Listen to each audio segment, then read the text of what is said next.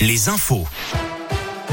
Bonsoir Alexis, bonsoir à tous. Un mot tout d'abord du trafic. La vigilance orange neige verglas dans l'Ain, l'Isère et le Puy-de-Dôme est toujours en cours. Le phénomène devrait durer jusqu'à demain matin.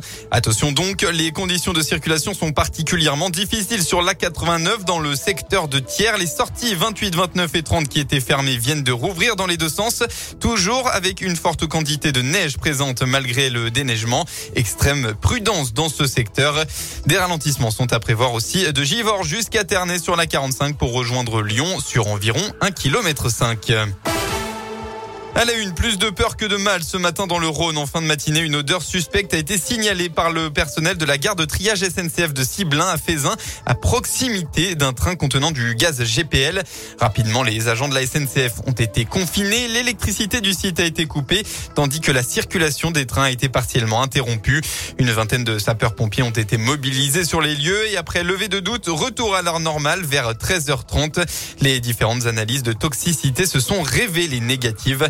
Pascal Mayos, préfet de la région Auvergne-Rhône-Alpes, a tenu à saluer le déploiement rapide des secours dans cette opération. L'actu, c'est aussi l'arrivée du variant Omicron en France. C'est une question d'heure, a affirmé ce matin Olivier Véran, le ministre de la Santé, en déplacement dans un centre de vaccination à Paris.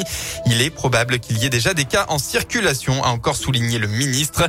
Pour rappel, tout cas contact d'une personne testée positive au nouveau variant du coronavirus Omicron doit être considéré comme contact à risque élevé. La personne devrait être isolée, même si elle est vaccinée. C'est une annonce faite par le ministère de la Santé hier soir. Actuellement, en France, aucun cas confirmé de ce variant encore été annoncé, comme c'est déjà le cas en Italie, en Allemagne, en Belgique ou encore au Royaume-Uni.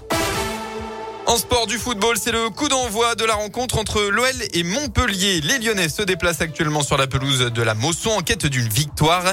Dans le 11 de départ, Lucas Paqueta est aligné côté droit, Oussem Aouar en milieu offensif et Islam Slimani en buteur. Le Suisse Sherdan Shakiri est donc sur le banc. En début d'après-midi, Saint-Etienne s'est incliné sur la pelouse, euh, sur sa pelouse face au PSG. Résultat 3 buts à 1. À noter la blessure de Neymar, victime d'une vilaine entorse de la cheville.